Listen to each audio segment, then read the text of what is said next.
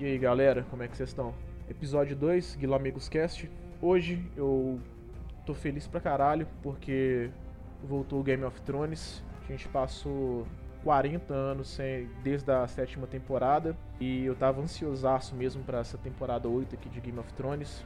E hoje eu vou fazer o seguinte, eu vou fazer uma análise do, desse episódio, vou comentar passo a passo do que aconteceu, e depois no finalzinho vou fazer uma análise um pouco mais, mais geral, o que, que eu achei desse episódio num, num contexto mais, mais unificado. Então vamos lá. Antes de começar minha análise, eu queria avisar vocês que vai ter spoiler, beleza? Então, se você ainda não assistiu esse episódio de Game of Thrones e, você, e se você não quer tomar spoiler, pausa o podcast aí agora, vai assistir Game of Thrones e depois você volta para escutar. Tá ok? Beleza? Bom, vamos lá. No geral, eu achei um episódio muito bom. Sei que muita gente não curtiu, mas todo episódio de Game of Thrones tem seguido esse molde, meio que organizando o tabuleiro e depois vai destrinchando. E eu curti demais, eu achei muito bom, de verdade. É ok, é, é, consistente, tem uns errinhos ali que eu, que eu vou falar, mas no geral é um, é um episódio bom. Então, para facilitar aqui, galera, eu vou fazer o seguinte: eu não vou falar em ordem cronológica, eu vou dividir em, em dois núcleos para ficar mais fácil. E dentro desses dois núcleos tem, tem os subnúcleos, obviamente. Eu vou começar então com o núcleo de Kingsland, para quem vê dublado é Porto Real. Esse núcleo então, ele tem a Cersei, tem a Yara Greyjoy, o Euron Greyjoy, tem o personagem novo lá, o o caralho, velho. Caralho, deu um branco aqui. Lembrei é o Strickland, o cara lá da, da Companhia Dourada e por aí vai.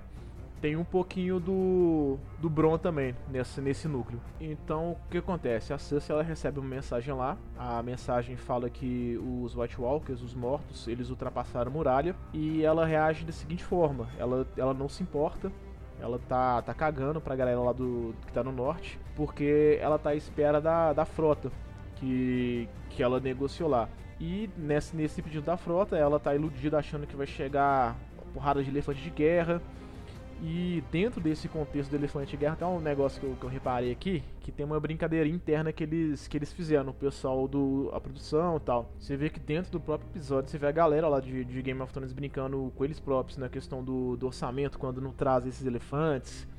Que eu acredito que pode ter sido realmente uma questão de, de, de budget, de orçamento para esse episódio. A gente vê também a CC que ela fica falando, ah, eu quero esses elefantes, eu quero a porra desses elefantes e tal. Então você vê que tem, tem, esse, esse, tem essa brincadeira interna lá entre eles. O que eu destaco nesse núcleo, não sei se vocês perceberam também, ela dando um pouquinho de bola ali pro. pro. De novo, velho, como é que chama o cara? Pro, pro, pro Strickland. Ela chega dando muita bola pra esse cara e eu achei que foi meio proposital, porque o cara tá. Ele tá igualzinho o Jamie, ou quase igual.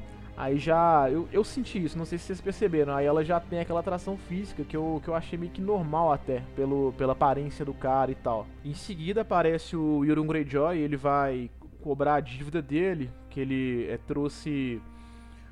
Trouxe o pessoal lá que, que a Cersei cobrou. E, e ele tá doido pra, pra dar, dar uma transada com a Cersei de leve ali. E eles têm um diálogo assim muito forte. E a Cersei ela acaba. Ela acaba cedendo. Mas, tipo, interessante aí é que depois que eles transam, o Euron Greyjoy ele pega e fica fazendo comparação da transa dele com, com a transa dos outros caras. Aí no, no meio do, do, diá do diálogo lá ele pega e fala o seguinte: Vou colocar um príncipe na sua barriga. E nessa parte que tá sacada interessante, porque tipo assim, é, não sei se vocês lembram da última temporada, ela já tá grávida do, do Jaime, obviamente. E não vai ter pai, não vai ter o Jaime porque ele já vazou. Ele ele já tá indo para Winterfell então, o que, que, ela vai fazer? Ela vai aproveitar esse momento da mesma forma que ela aproveitou com o Robert, o Robert Baratheon, para ser pai do, dos filhos dela com Jaime. Foi isso que o, que o Robert fez. E provavelmente ela vai fazer a mesma coisa com o Euron, com esse bebê que ela está carregando. Então, esse é um outro destaque que eu tenho nesse, nesse núcleo. Ela já usa o, o fato de que ela já está grávida e vai, pode usar o, o Euron para disfarçar um pouco esse, esse contato que ela tem com, com o Jaime, de, de ter filho do, do próprio irmão. Temos também o Bron sendo comprado, entre aspas, né, porque a gente não sabe o desfecho, mas ele é comprado para matar o Tyrion ou o Jaime. Já, já tem essa, essa conspiração lá dentro, que eu acho que, que serão os dois, os dois irmãos traidores. Eu acho que que ela vai mandar, que ela manda matar os dois. E nisso entra entra um pouco daquela teoria. Eu esqueci onde que eu li o que eu vi, mas é o seguinte, um é um dos irmãos que, que vai matar a Cersei e a teoria é basicamente isso: um dos irmãos vai, vai matar a Cersei. Aí rola o seguinte também: será que um dos irmãos vai, vai matar o outro? Será que vai ter, vai ter essa vingança? É uma possibilidade também no, no decorrer dessa temporada. Outro momento desse episódio foi o Tinho salvando a Yara. Essa parte ela é bem rápida, ela é, é bem corrida e eu achei justíssimo. Tinha que ter sido assim mesmo, bem rápido, bem breve. E além do resgate, o, o Tinho, você vê que a Yara dá a cabeçada nele, porque querendo ou não, o Tio abandonou ela na, na última temporada, porque ela foi sequestrada pelo tio deles, o Euron Greyjoy. Depois disso, o Tio recebe o aval dela pra, pra ir lutar lá no norte, lá com, com os Starks. E é isso, desse núcleo é basicamente isso. O Jaime Lannister praticamente já, já chegou em Interfell, mas eu vou deixar para falar isso mais pro final desse episódio, beleza? Vamos, vamos agora para o Interfell. Então, a cena começa lá com o molequinho correndo. Eu achei essa cena muito bem feita.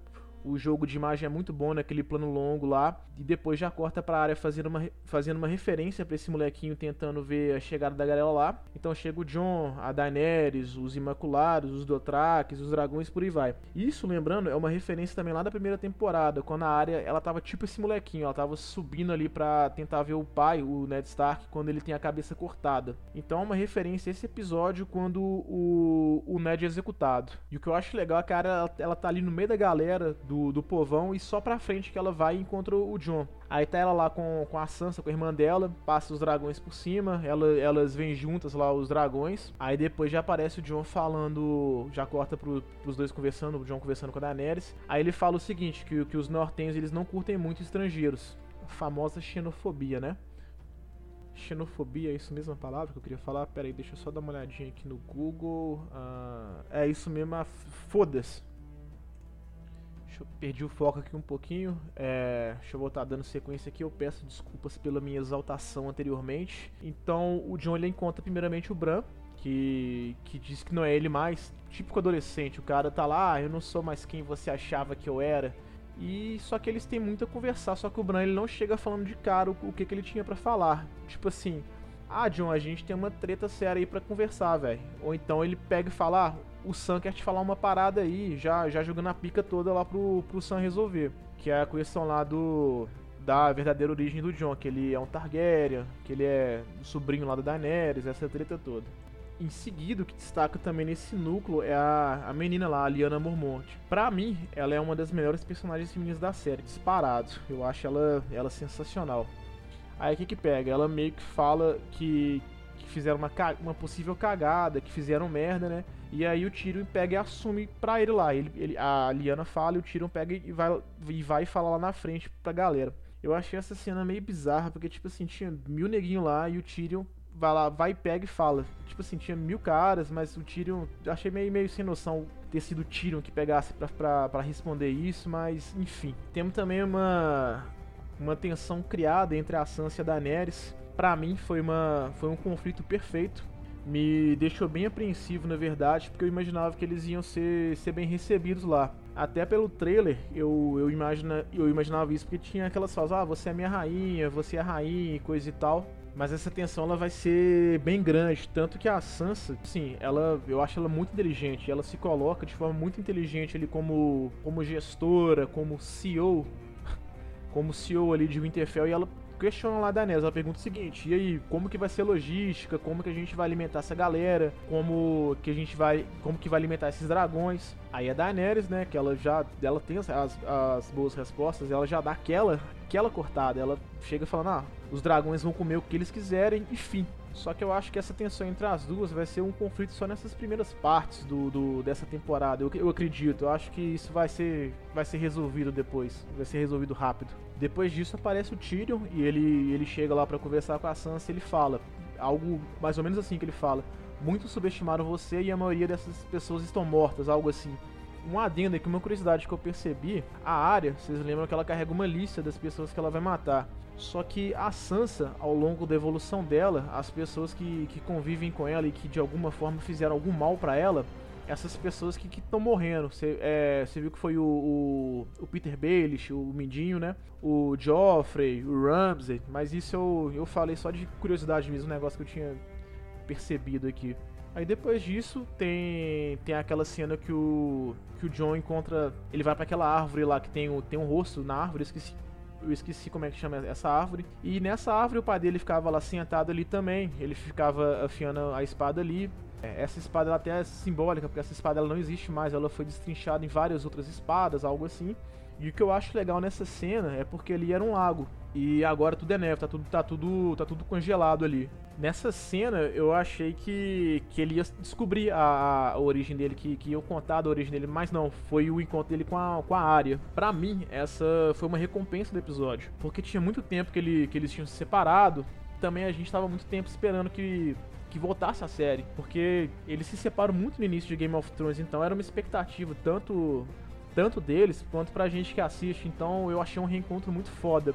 Aí é, eles ficam ali se exibindo, quem tem a melhor espada e tal. E foi uma conversa interessante, foi um diálogo bem interessante também entre os dois. Eu, eu, eu gostei bastante. Eu gostei bastante porque foi um reencontro bacana. O reencontro com o Bran foi um pouco frio e com a área não, não, não poderia ser frio, pelo contrário.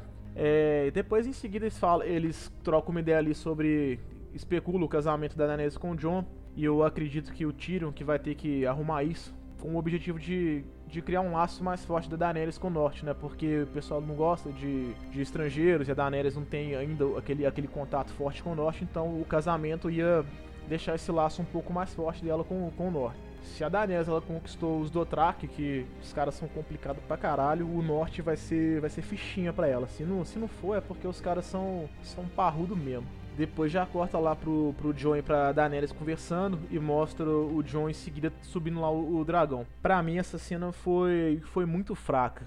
Por que, que eu achei essa cena fraca? Primeiro, o CGI foi muito mal feito. Eu senti que eu tava vendo o trailer de início de jogo de PlayStation 2. Sabe que você, que você joguinho de PlayStation 2 você põe o CD lá e tem um videozinho no início tal, um vídeo bem bosta. Então, eu achei essa a cena muito mal feita. A sequência inteira eu acho que ficou patética. Outra coisa que me incomodou bastante nessa cena, tem um romantismo muito barato. O, o diálogozinho entre os dois, bem mela cueca. Eu esqueci como é que foi o diálogo, mas foi, foi, foi bem bosta essa cena. O diálogo do John e da Daenerys.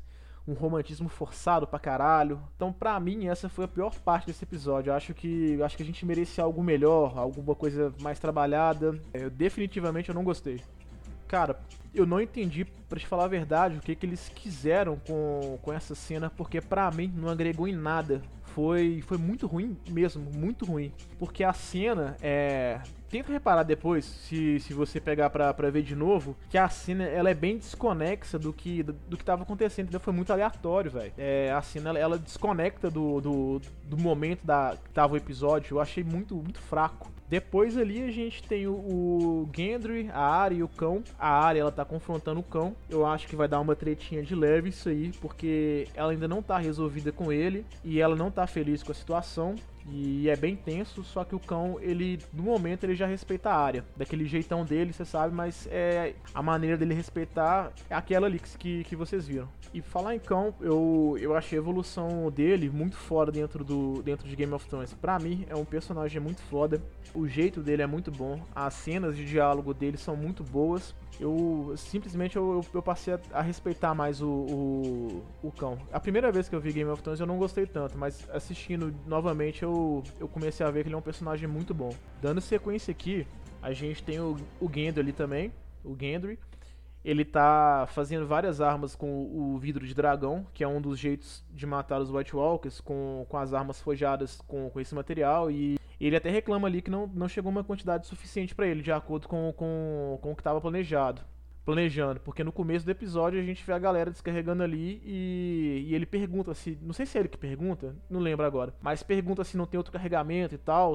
Então eu acredito que isso possa ser um possível conflito também no, no desenrolar da história. A quantidade de, de vida de dragão que foi, foi minada ali em, em Dragonstone. É, eu tive que editar aqui, porque eu esqueci de falar uma coisa importante, então provavelmente esse ficou uma bosta, porque eu tive que cortar uma parte. Eu esqueci de comentar, na, falando do Gendry porque tem uma tensão romântica dele com, com a área. Eles já tinham forçado isso é, em alguns episódios, nas primeiras, nas primeiras temporadas e tal, mas eu não acredito muito que, que eles vão levar isso pra frente, não. Mas seria interessante, talvez, explorar o romancezinho dos dois melhor que Daenerys e Jon com certeza seria. Depois ali a gente tem o a Sansa e o Jon. O Jon ele tá ali tentando convencer ela que, que a rainha é boa, que, que ela é de boa e tal. Mas aí tem um diálogo e na frente a Sansa ela dá uma cortada com no, no John fazendo uma pergunta que ele não consegue responder. A pergunta é mais ou menos assim: ah, você dobrou o joelho porque a ama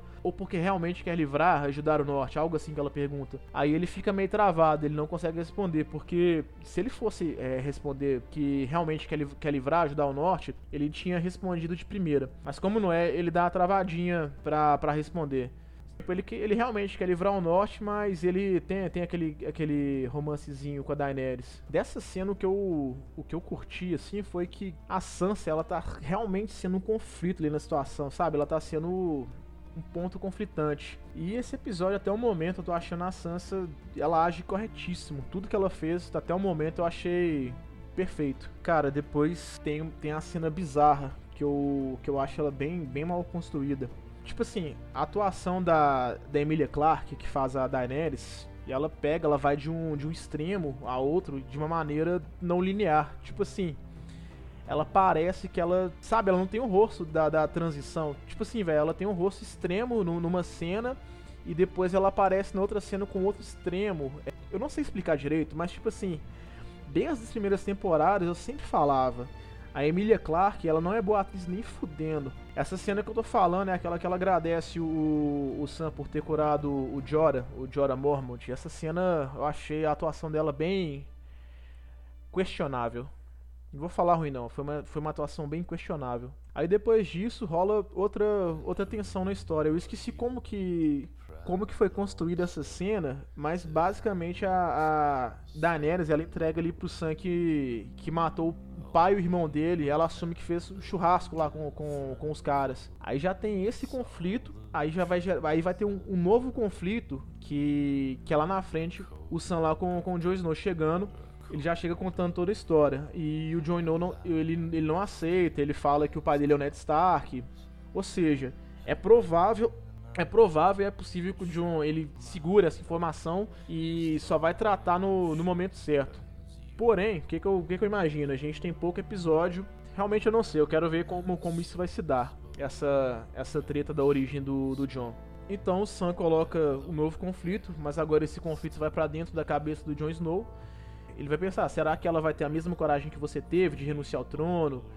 Que é certo, que é certo pelo que é justo. Só que o seguinte: tem, tem, tem a chance deles casarem. Só que se eles casarem, isso não, não, vai, não vai ter tanta importância. Só que a gente tem que ver se, se eles realmente vão se casar, né? O que eu pensei, esses conflitos, vários desses, desses conflitos, eles podem ser resolvidos com a morte de um dos dois, ou com a morte do John, ou, ou com a morte da Daenerys. Então eu acredito que. Eu acredito e torço, né? Porque eu gosto do, do Jon Snow, eu passei a gostar mais dele. Eu acredito e torço pra que seja Daenerys escolhida pra morrer nessa temporada. A gente tem ali no final também o, o, o Tormund lá, que é o Selvagem, o Beric Dandarian, que é um daqueles caras da, da da Irmandade Sem Bandeira, a turma toda ali. Eles encontram o recado dos White Walkers, do, do Rei da Noite e tal. E vale lembrar que a gente só tinha visto esse recado no primeiro episódio da primeira temporada. Não sei se vocês lembram lá, aquela cena lá com, com tanto de cabeça empalada e tal. E essa cena é basicamente um aviso que que eles vão chegar para destruir tudo, que eles vão foder a porra toda.